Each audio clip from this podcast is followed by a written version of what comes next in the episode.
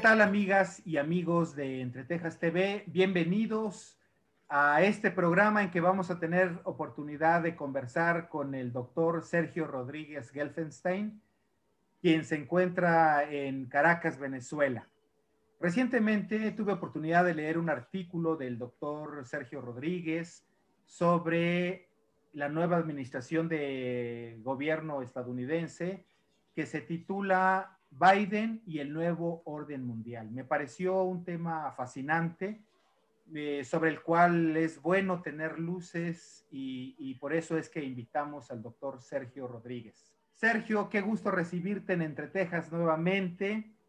Eh, pues bueno, quisiéramos escucharte, que nos expliques cuál es este nuevo orden mundial al que te refieres y, pues que lo comprendamos, que lo entendamos, ¿no? Eh, gracias, Luis Armando. Bueno, muchas gracias por esta nueva invitación. Para mí siempre me genera mucho placer estar eh, cerca de Chiapas, cerca de México. Eh, es parte de mi vida, es parte de lo que yo soy. Y, es como regresar a casa cada vez que converso contigo, cada vez que hago un, nuevo programa en, en Entreteja. Em, claro, lo que, el tema que me estás planteando ahora es un tema de la mayor importancia porque tengo que regresar un poco atrás, eh, Luis Armando, para, para, explicar un poco el contexto. Pero el, el, la mayor parte del siglo XX, en términos del sistema internacional, fue un sistema bastante ordenado, porque había un sistema bipolar con dos polos de poder, Estados Unidos y la Unión Soviética, en permanente pugna. Había ciertas reglas eh, en el comportamiento, eh, sobre todo después del fin de la Segunda Guerra Mundial, cuando el sistema bipolar quedó eh, férreamente establecido y estructurado alrededor de la, de la Organización de Naciones Unidas. Pero si tú te pones a ver, después del año 45 no ha vuelto a haber una guerra mundial en ese sentido, habría que decir que Naciones Unidas ha logrado su objetivo de evitar eh, una nueva guerra mundial con el agravante que después de Hiroshima y Nagasaki, una guerra mundial ahora sería nuclear y no sabríamos las consecuencias que tendría para toda la humanidad, para toda la civilización humana. Y ese, ese, ese sistema que imperó eh, durante la mayor parte del siglo XX, si consideramos que la Unión Soviética se creó en el año 1922, la Revolución Rusa fue en el 17 y que a partir de ahí se, se comenzó a estructurar este sistema que, como digo, se, se solidificó después de la Segunda Guerra Mundial. Se rompió con la desaparición de uno de los actores. Un mundo bipolar en el que desaparece un polo, deja de ser bipolar. Desapareció la Unión Soviética en, en 1992. Eh, eh, desapareció el campo socialista, que era la contraparte del campo capitalista, eh, y entonces el mundo entró en un esfuerzo de, intento, un intento de estructurarse nuevamente. Eh, la última década del, siglo pasado, yo la denomino, en términos del sistema internacional, yo lo denomino como la década del caos es una década en que el sistema internacional no adquiere personalidad propia, no adquiere identidad. Es una época de, pugnas, de conflictos, eh, porque, porque el mundo se está reestructurando. O sea, imagínate que, imagínate que entra un elefante a, un, lugar donde hay, donde hay muchos, eh, eh, digamos, diferentes estructuras y se las, las pasa a llevar a todas las tumba, la desordena, algo así fue lo que pasó. Entonces el mundo empezó a buscar cómo estructurarse, cómo estructurarse, cómo ordenarse. Y durante toda la década, de, la última década del siglo pasado, eso no se logró, porque había fuerzas en pugna. Eh, Estados Unidos quería que el mundo eh, fuera eh, unipolar y había otras fuerzas, había otras, otras, otras países que apuntaban hacia hacia la, hacia la, hacia la multipolaridad. Hay otras, hay otras formas de estructurar el mundo, o sea, habla incluso de la polaridad, o sea, un mundo sin polo, eh, se habla de balance de poder, o sea, hay, desde el punto de vista, pero eso ya meten en una cuestión teórica que no tiene sentido en esta ocasión. Y esto no se resuelve en 10 años. Y se comienza a resolver después de los atentados terroristas del 11 de septiembre de 2001, que son aprovechados por, por Estados Unidos y por el presidente Bush para estructurar un sistema unipolar. Eh, eh, que, para no alargarnos, que se, se, su eje fundamental fue aquella famosa frase de, del presidente Bush en el discurso del 20 de septiembre del 2001, cuando dijo, o están con ellos o están con nosotros. Era imposible estar con ellos, ellos era el terrorismo. Nadie podía estar con el terrorismo, por tanto había que estar con Estados Unidos. Es una simplificación, es una simplificación del, del tema, pero es la forma como yo lo explico. Entonces, a partir de ahí se establece un mundo unipolar. Eh, eh, un mundo unipolar que con la desaparición del, del sistema socialista, eh, el comunismo como enemigo principal sobre el cual se estructuraba la defensa de Occidente, desaparece el enemigo y por tanto la estructura desaparece. entonces ahí se empieza a articular el, sistema a partir de la lucha contra, eh, contra otros enemigos como las migraciones de indocumentados, etc. Y ocurre lo del 11 de septiembre y bueno, a partir del 11 de septiembre se establece la lucha contra el terrorismo y el terrorismo se transforma en el elemento ordenador eh, de, las, de, las, eh, de las relaciones internacionales. Y se establece a partir de esta lógica unipolar, en que el único polo de poder era Estados Unidos. Rusia, la Unión Soviética y Rusia que, que, la sustituyó en, gran medida, que se desagregó, se disgregó, perdón, la, Unión Soviética, el país más, más grande y más poderoso era Rusia. Eh, Rusia estaba completamente destruida en términos económicos, eh, prácticamente sin gobierno. China todavía no tenía el potencial económico necesario como para transformarse en un actor eh, internacional de importancia y Europa era un subordinado de Estados Unidos. Tenía en esa época todavía alguna identidad propia que ya no tiene, pero era un actor aliado de Estados Unidos. Hoy es un actor subordinado de Estados Unidos, es la diferencia. Entonces, se establece este mundo, este mundo unipolar sin contrapelos, sin, sin, sin tener obstáculos, y todo marchaba muy bien todo marchaba muy bien eh, hasta que llegó la crisis económica y financiera del 2008, que eh, privó a, Occidente y a Estados Unidos en particular de los recursos financieros necesarios para sostener este mundo unipolar.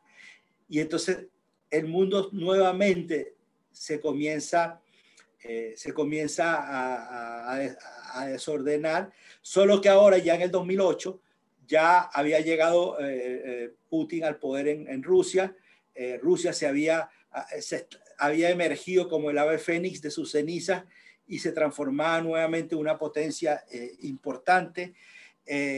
China comenzaba a mostrar éxitos económicos que la llegarían a lo que es hoy una, la segunda potencia económica del mundo, de manera que el establecimiento de un sistema unipolar ya no era tan fácil ya no era tan fácil. Entonces empieza una pugna entre eh, eh, Estados Unidos, que quiere establecer este sistema unipolar de control único del mundo, y,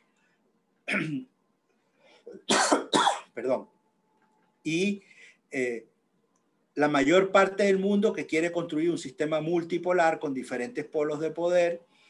incluso acuérdate que en esa época, 2008, había una serie de gobiernos progresistas en América Latina que eh, se había creado UNASUR, eh, CELAC, no se había creado CELAC, CELAC se crea posteriormente en 2011 creo, pero había un proceso de integración latinoamericana que eh, tenía, digamos, como principal actor a Brasil, estamos hablando de la séptima economía del mundo. Eh, entonces, ya entonces se visualizaba que América Latina, o incluso, o, si no América Latina, porque en ese momento México estaba alejado de América Latina, eh, y yo siempre he dicho que para que América Latina sea un factor de poder mundial, tienen que estar juntos Brasil y México, si no es imposible. Y eso no se ha producido nunca en la historia, nunca. Nunca Brasil y México han estado juntos y por tanto nunca América Latina ha podido estar eh, cohesionada como un bloque. Pero, pero América Latina comenzó a tener presencia en, el mundo global como bloque. China, China eh, ya conversaba con América Latina como bloque.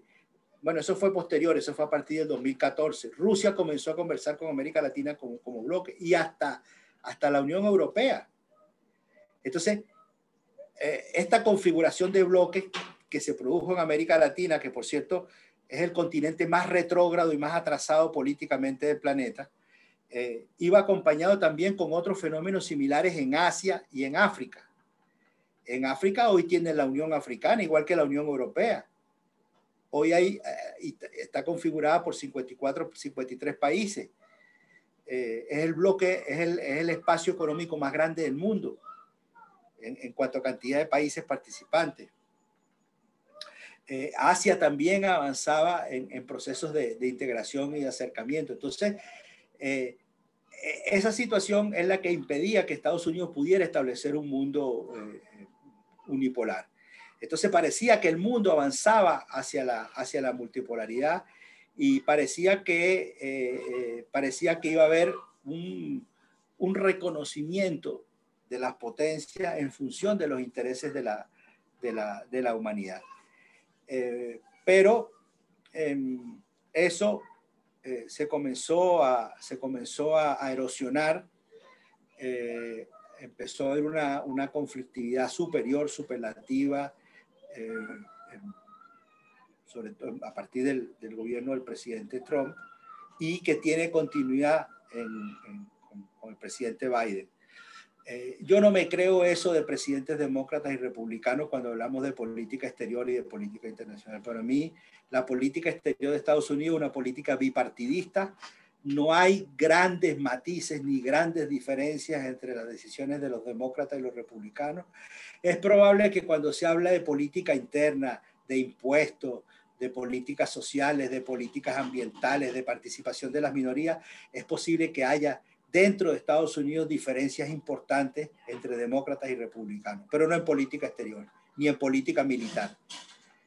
Y esa es la que nos atañe a los que no somos estadounidenses, a los que somos al resto del mundo, digamos.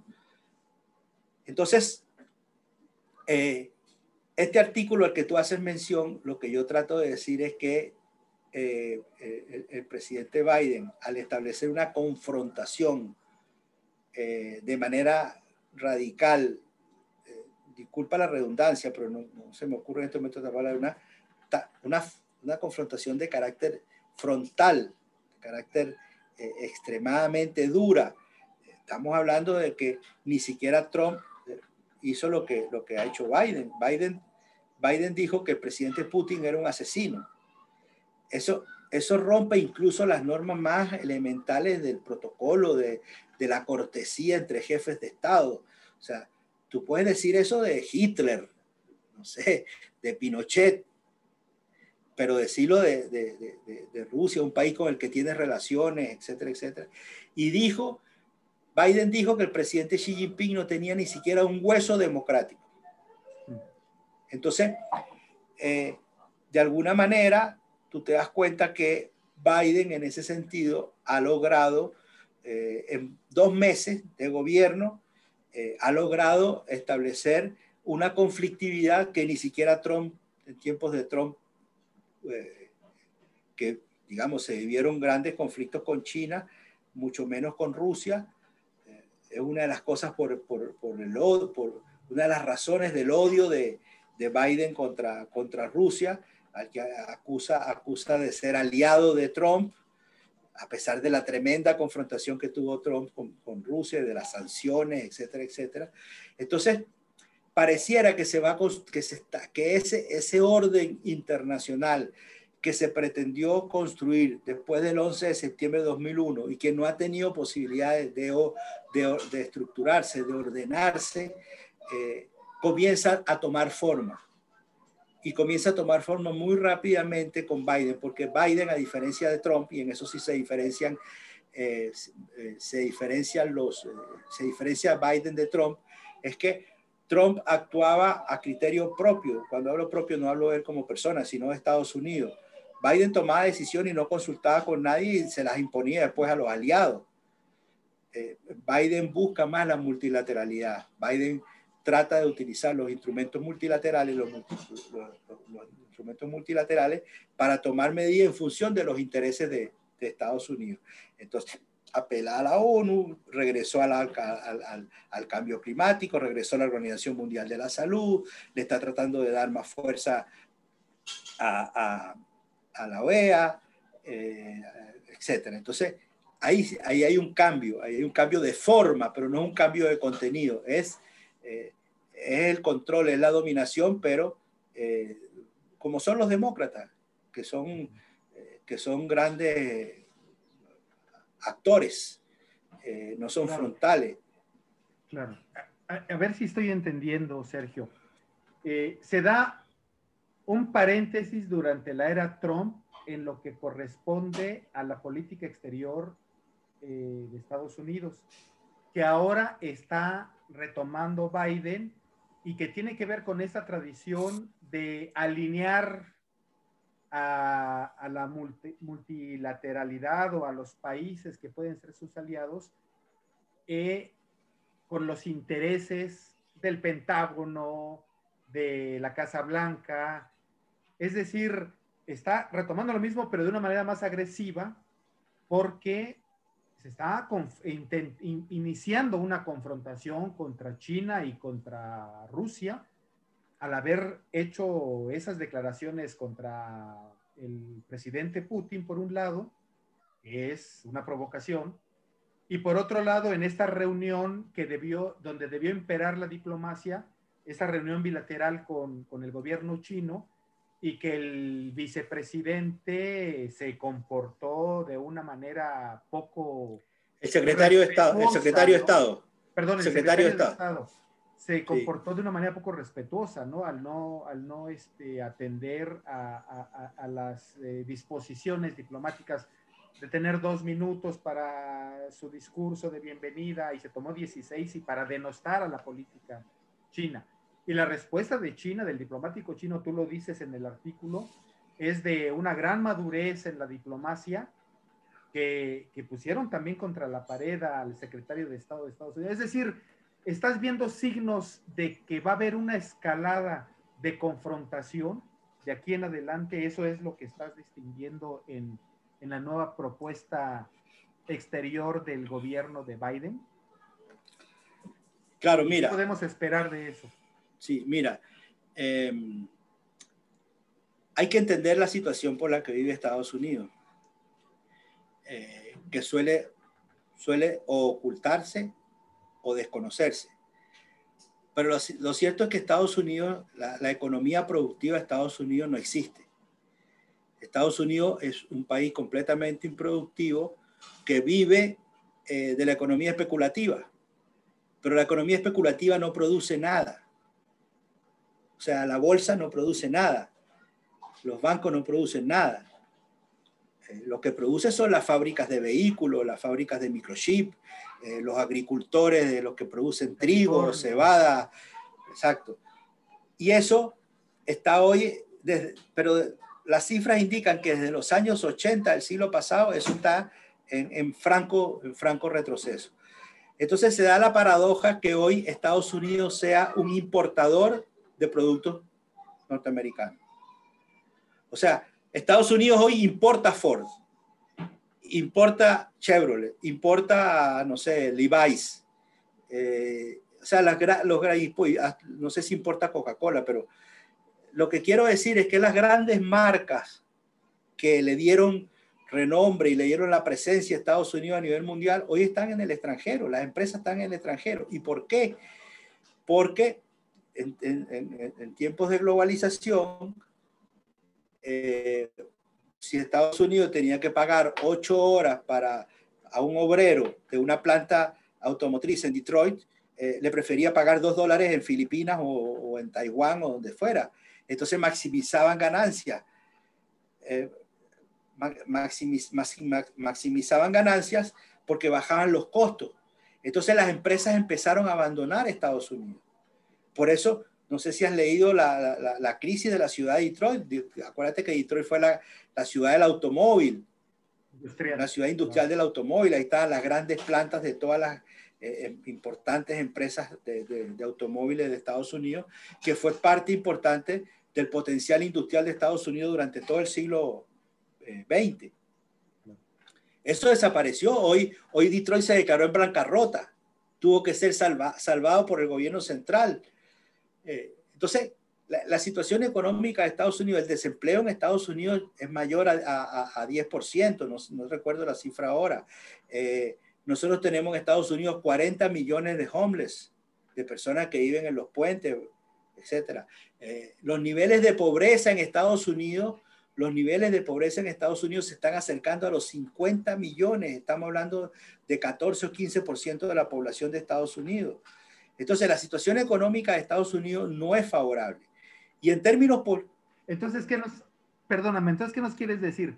Que se va a implementar nuevamente la industria bélica y por allá va el asunto para, si estamos mal domésticamente y no podemos resolver, bueno, vamos hacia afuera.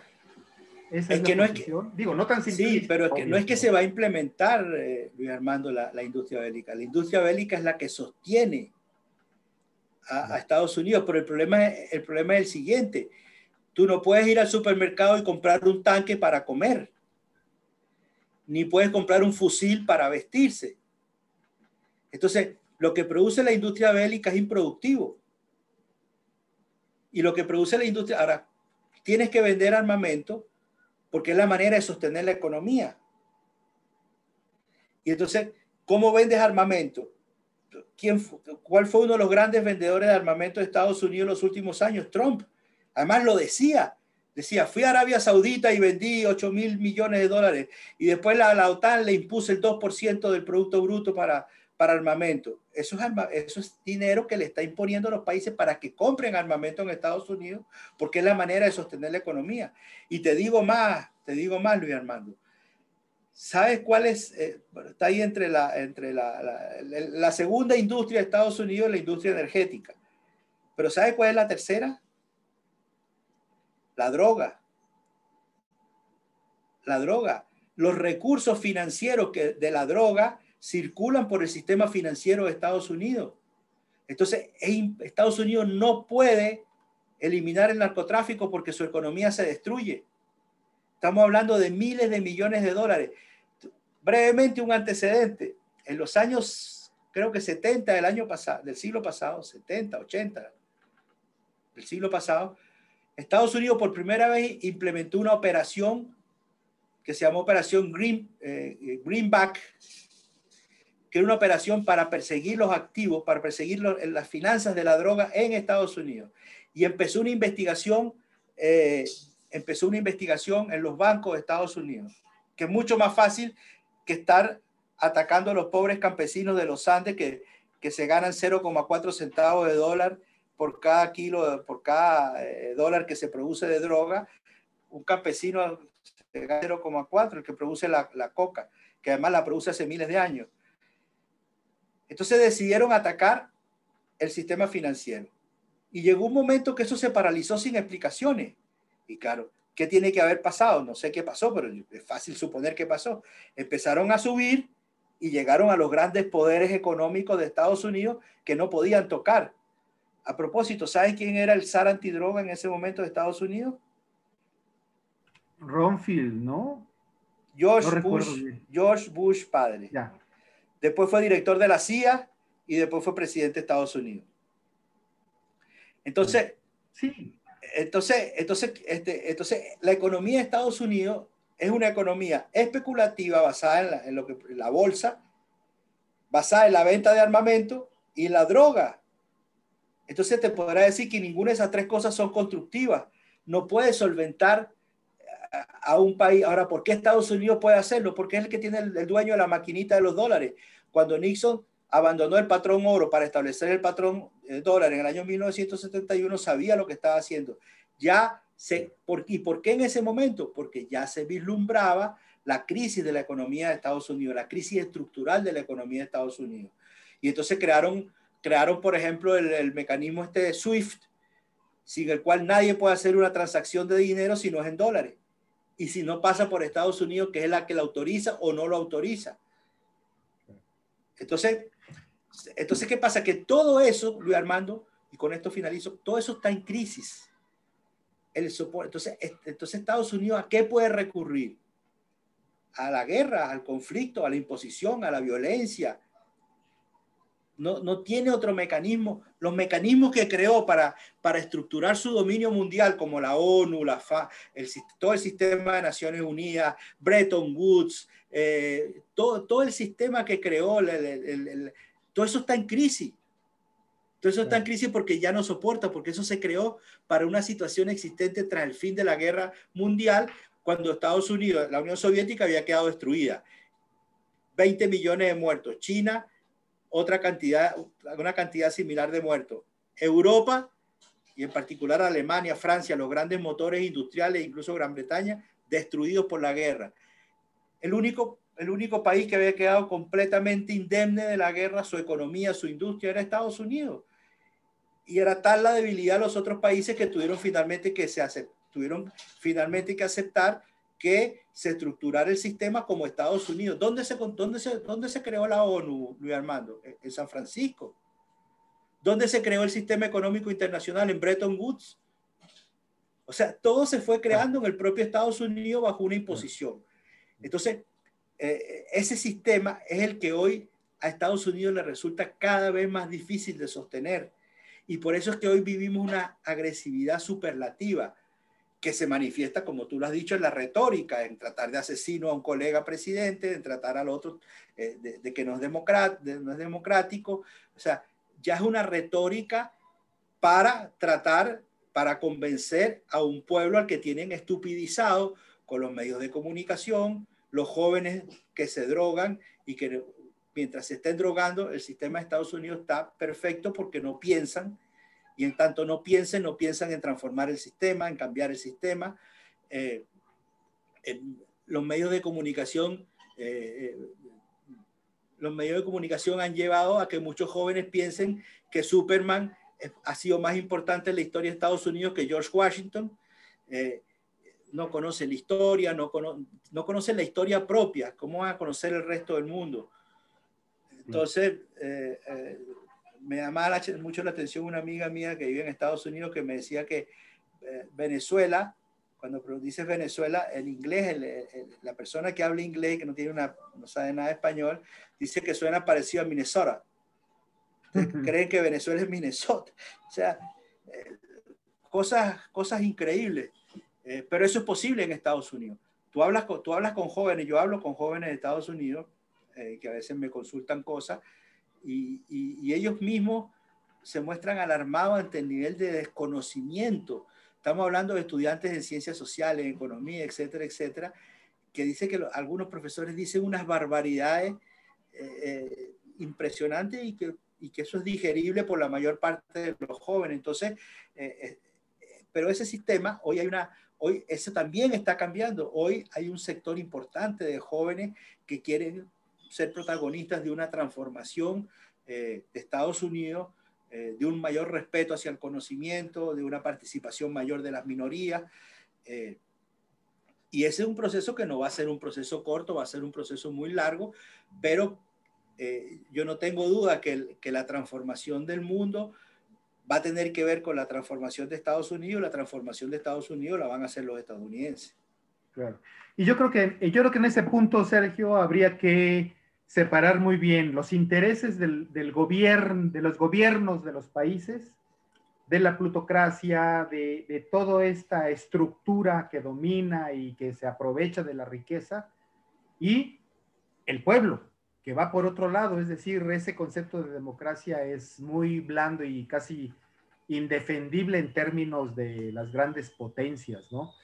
Eh, quería hacer esa acotación, ¿no? o, sea, los norteamericanos no son los malos, el pueblo no es el malo. Sino, por supuesto que no. Sino, eh, eh, son, las primeras víctimas. Tú lo acabas son las primeras víctimas del sistema. Claro, eso, perfecto. Porque, porque protestar en Estados Unidos hay que ser muy valiente, muy valiente para y sin embargo, ocurrió, contraria. Mal. Sí, Pero déjame contarte una anécdota, una anécdota muy corta que me ocurrió.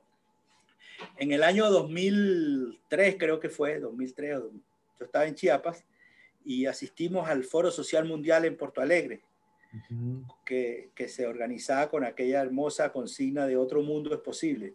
Claro. Y ahí había muchos, muchos este, eventos.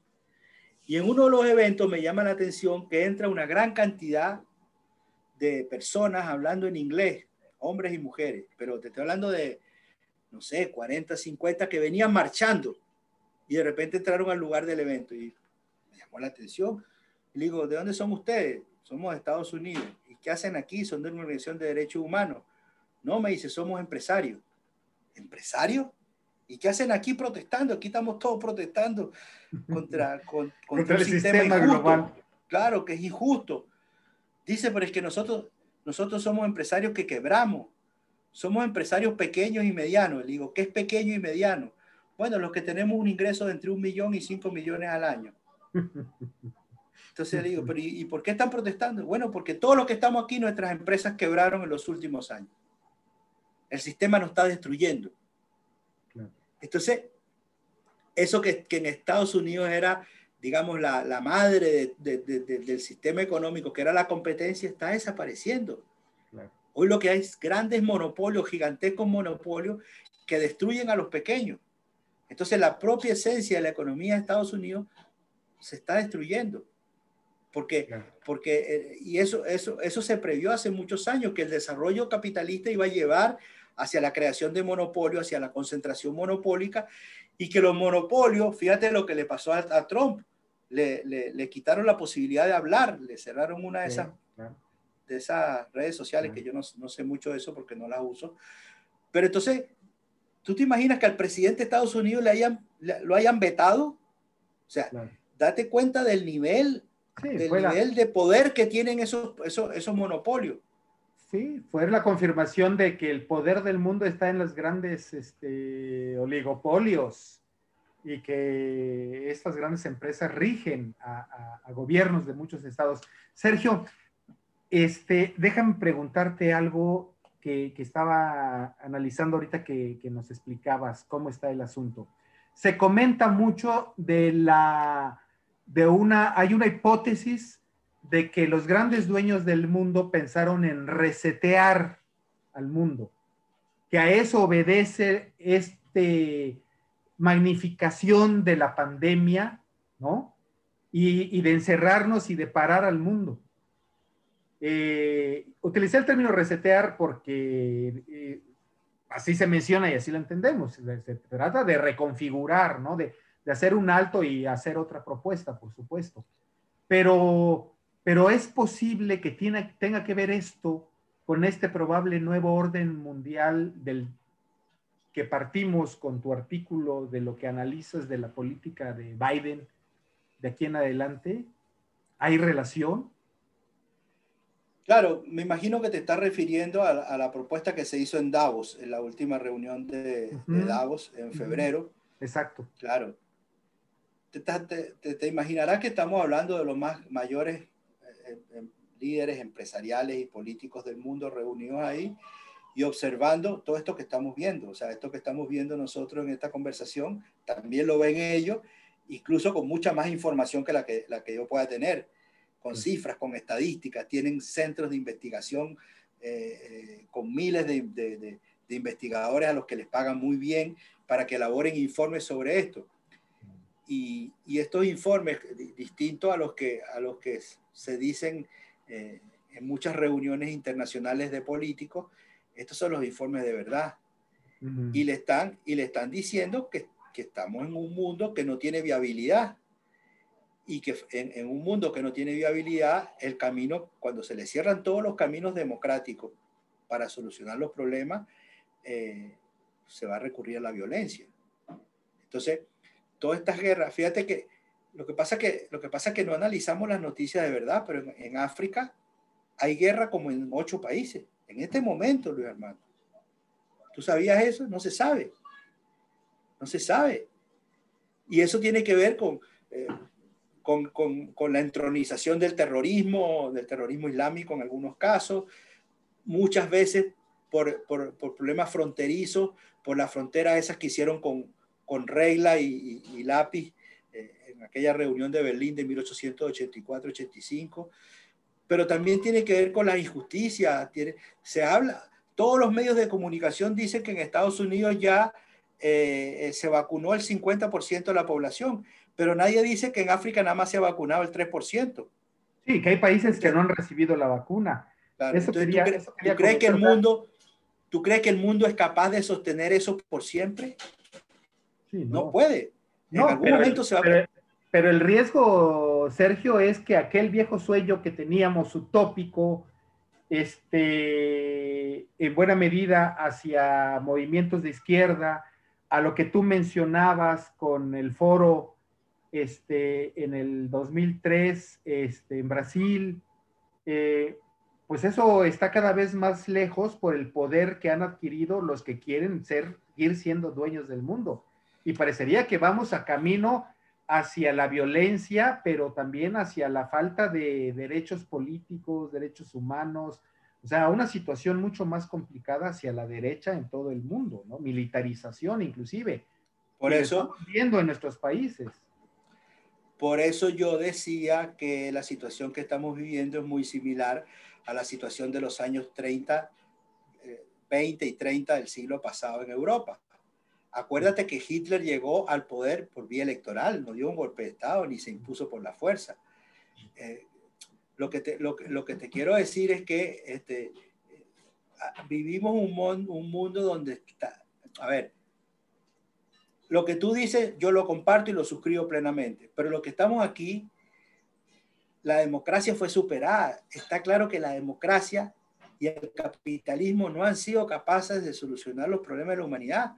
O sea, si esto lo veíamos, lo veíamos claramente antes de la pandemia, cuando teníamos 800 millones de pobres en la Tierra, 800 eh, millones de pobres de pobreza extrema, y como, como 2.100 millones de pobreza. O sea, estamos hablando de alrededor de un 12% de la humanidad de pobreza extrema y alrededor de 23, 24% de, de pobreza.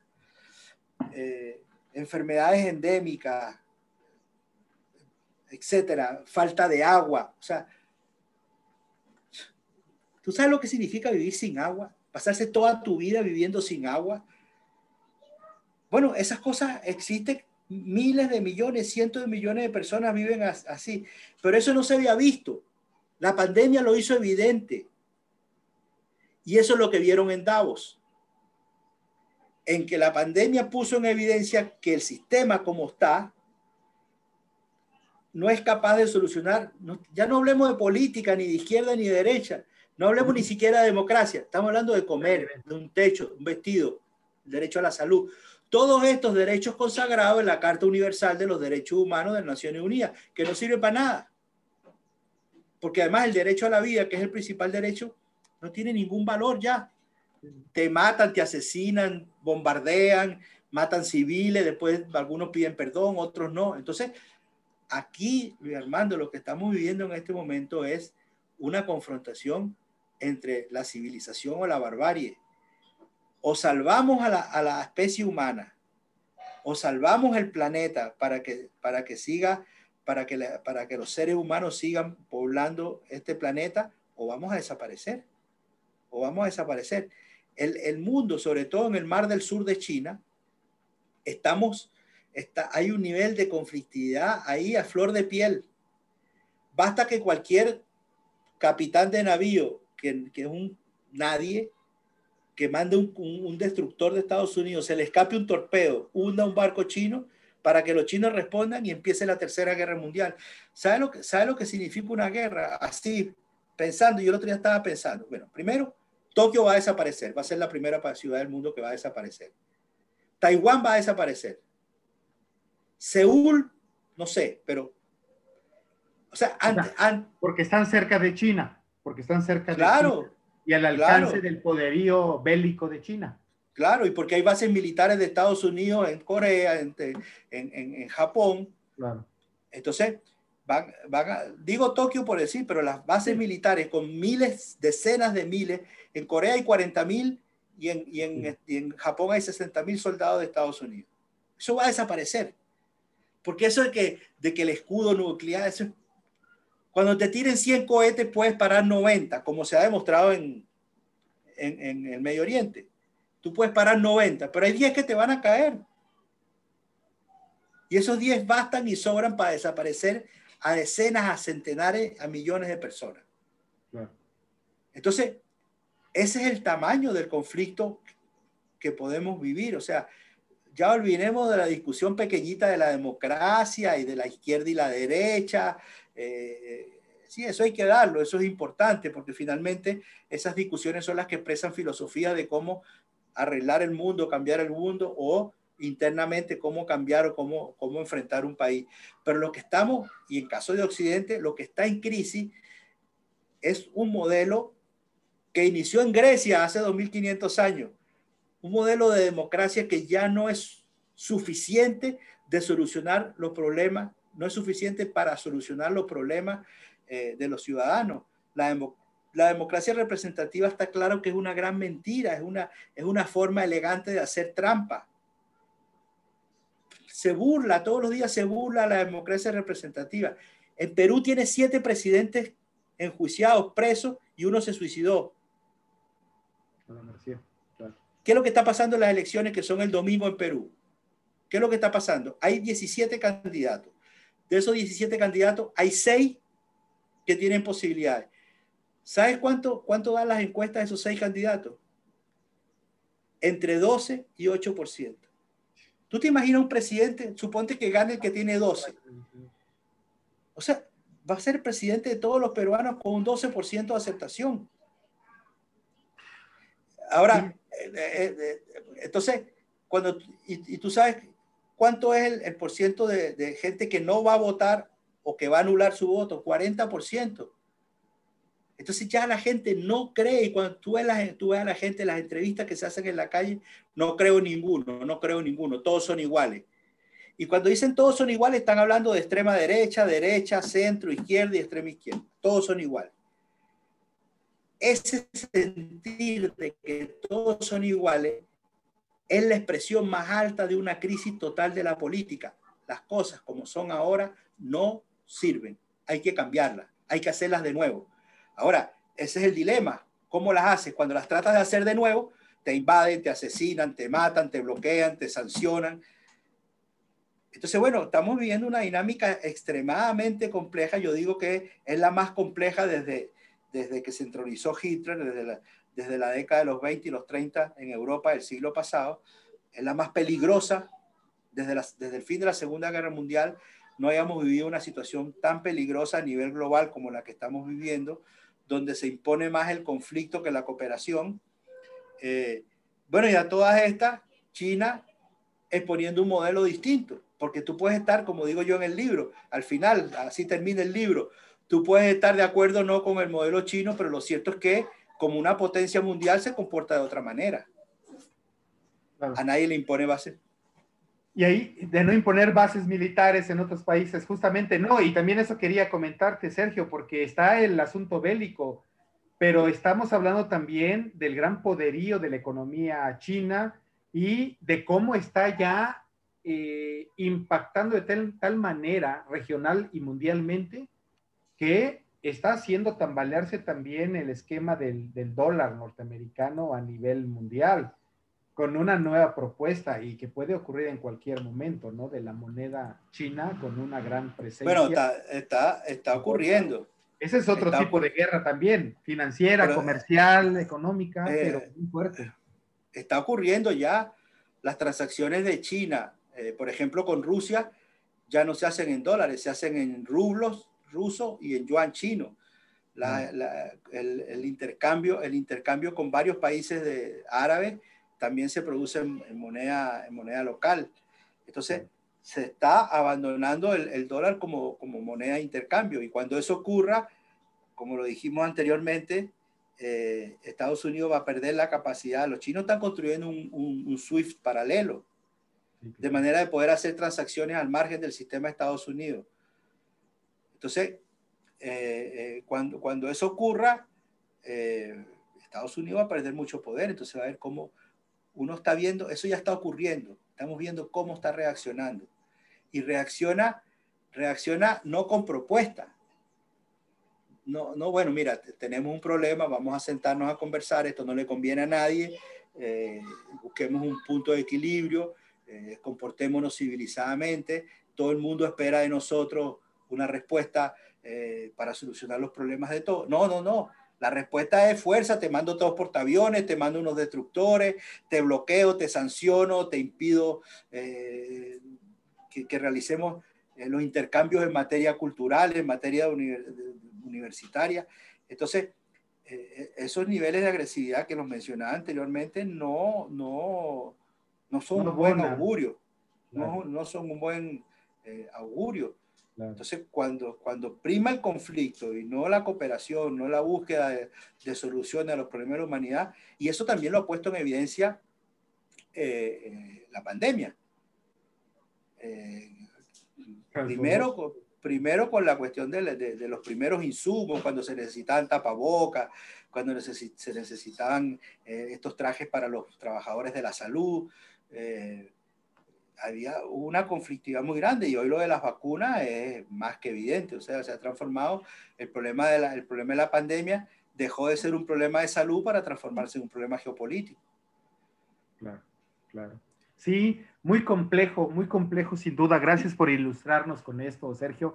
Hay una frase tuya que me gustó mucho y se me hace tan representativa. Van estos guerreros eh, navegando sobre grandes eh, eh, buques de guerra, ¿no? Este, acorazados, todo lo que tú quieras, pero van caminando con pies de algodón y cuidado con eso. Claro, sí, claro, claro. claro. Es que finalmente, finalmente Luis Armando, esos buques superpoderosos, super armados, con, con, una, con un misil desaparecen, se acabó. O sea, no se requiere tanto. Entonces, claro, no, que tienen aviones y radar y no sé qué más. Está bien, cuando le tienen 50 misiles, atajan 49. Con uno que le llegue, se acabó. Claro, Y estamos claros que es imposible atajar los 50. Eso.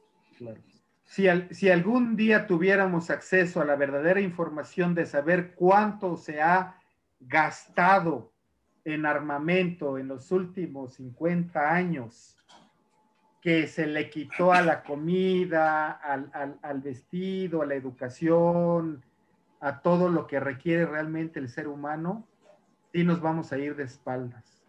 Ya lo, ya lo. Lee para eso, para eso te recomiendo que hay un instituto que está, que se llama, eh, creo que IEPRI, es un instituto en Estocolmo, el Instituto de Estudios sobre, para la, de la Paz y las relaciones internacionales. Creo que se llama IEPRI, Instituto de sí, creo en, castellano, en español creo que es IEPRI, Instituto de Estudios, eh, no, bueno, no, es exacto, ¿no? Pero es, pero es el instituto, un instituto que queda en, Suecia y que es el instituto que lleva las mejores estadísticas sobre, sobre ventas, compras de armamento, hace un informe anual que es un instrumento muy precioso para, para hacer análisis sobre estas cosas. Sí, eh, pero, pero, Sergio, a final de cuentas, imagínate, este individuo que está en Comitán ahorita sentado, mi amigo que está en Pujiltic, el otro hermano que no es mi amigo y no lo conozco, pero que está en Mozambique, que está en Costa de Marfil, que está en Taiwán, no reciben esa información. El gran ah, problema es este, que no se discute, que no se ve. Es más, yo me figuraba que podríamos tener esa información. Existe, nos lo estás aclarando, existe. Y estamos presas también de los medios de comunicación y de los intereses. Ahí, ahí, y de la ahí entramos, ahí entramos en otro tema que ameritaría otro programa, el tema de, de, los medios de comunicación como actor político fundamental de los nuevos tiempos. Claro. Y otro, y otro dato que te quiero dar, otro dato que te quiero dar, que salió en, hace poco. Los, los alimentos que se votan en los restaurantes de París, no sé si en los de París o en los de Francia, creo que en los de París, los alimentos que se botan, que sobran de los restaurantes de París, daría para darle de comer a todos los hambrientos de África. Claro, las grandes injusticias. Sergio, aquí en la costa de Sinaloa se produce una gran cantidad de jitomate. Desde ese año se tira al mar la sobreproducción para regular el mercado y el precio del jitomate del mercado. Y así hay centenares y millares de ejemplos en el mundo. Ese es el gran problema. ¿Cómo vamos a resolver eso? ¿En qué momento? Pero bueno, Sergio, seguiremos platicando de estas cosas, escuchándote, que, que, este, que conozcamos más de, de, esta información, porque te digo algo, estamos también inmersos en nuestros países. Tú hablabas del asunto político en Perú. Haz de cuenta que estabas hablando del tema de la política en México. Estamos hartos de los políticos que se reciclan, que los mismos bandidos vienen y ahora son oposición después de que vaciaron las arcas del erario, ahora regresan y son los defensores de la libertad y de la democracia. Y los que están han demostrado una gran ineptitud. O sea, es cierto, estamos en una situación tan, tan terrible y los medios informativos, las mesas de análisis, se la pasan discutiendo, Sergio, que si el presidente se peleó con el Instituto Nacional Electoral, que si Córdoba ya tiene una casa o no la tiene, o es un santo hermano de la caridad, que si hubo tantos enfrentamientos, o sea, y nada de lo importante, de lo verdaderamente necesario por conocer, está presente en los medios. Por eso vamos a platicar de los medios en otro momento desde tu óptica. Es un, es un tema, es un tema muy interesante y muy importante. Pues muchísimas gracias, Sergio. Este, qué amable de recibirnos nuevamente en, tu domicilio, en Venezuela, en Caracas, y esperamos tenerte pronto por aquí con la presentación de ese magnífico libro tuyo que es China en el siglo XXI, el despertar de un gigante. Ya platicaremos de eso. Gracias, Sergio. Un fuerte abrazo. Gracias, Luis Armando, por esta posibilidad de, no solo por esta conversación, sino que, eh, como dije al comienzo, esta posibilidad de, de hacerme que yo me siga sintiendo cerca de Chiapas eh, es muy importante para mí y, te, lo agradezco mucho, de verdad. Nada que agradecer y nos será de gran utilidad porque hemos platicado también de un tema que tenemos pendiente, la situación geoestratégica de Chiapas, cómo la ves ahora desde la academia, desde la perspectiva de la distancia también que es importante y de la nueva configuración mundial que se está dando, ¿no? Y, es un gran tema. todo. Hombre, pues muchísimas gracias. Y gracias, a, ustedes que nos acompañaron en esta ocasión en Entre Texas TV. Nos vemos a la próxima oportunidad en que tengamos de estar juntos. Cuídense mucho, que estén bien. Y recuerden, nuestra intención es que tengamos una visión crítica de las cosas. Hasta pronto.